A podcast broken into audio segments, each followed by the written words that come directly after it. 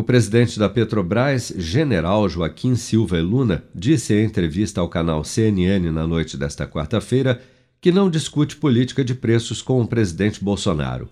Silva Luna reconheceu, no entanto, que os combustíveis estão caros no país, mas atribuiu a alta à conjuntura mundial em razão da pandemia e ressaltou que a Petrobras está tendo a sensibilidade de não passar para o consumidor toda a volatilidade que o petróleo vem atravessando no mercado mundial. Vamos ouvir um trecho.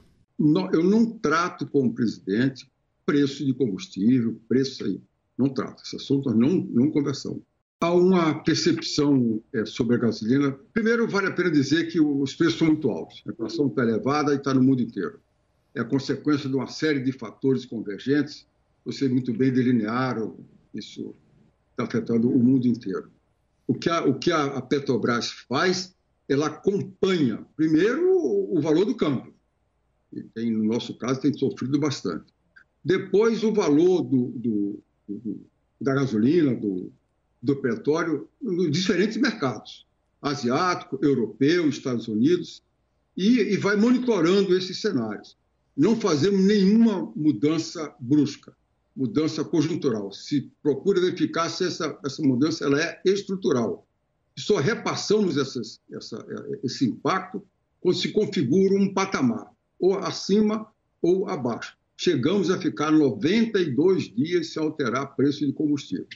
Tem ressentimento. Significa dizer que a, temos acompanhado com bastante sensibilidade essa preocupação e não está repassando para o nosso consumidor.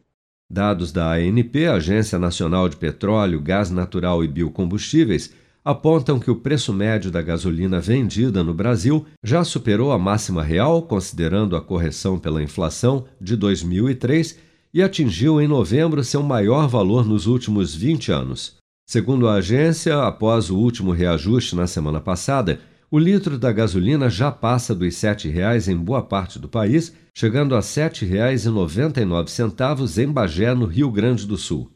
Os aumentos sucessivos dos preços dos combustíveis ocorrem em meio à alta dos preços internacionais do petróleo, com o barril tipo Brent sendo cotado a 82 dólares e 57 cents na última quarta-feira, após ter fechado outubro a 84 dólares e 38 cents o maior valor mensal para o mês desde 2014.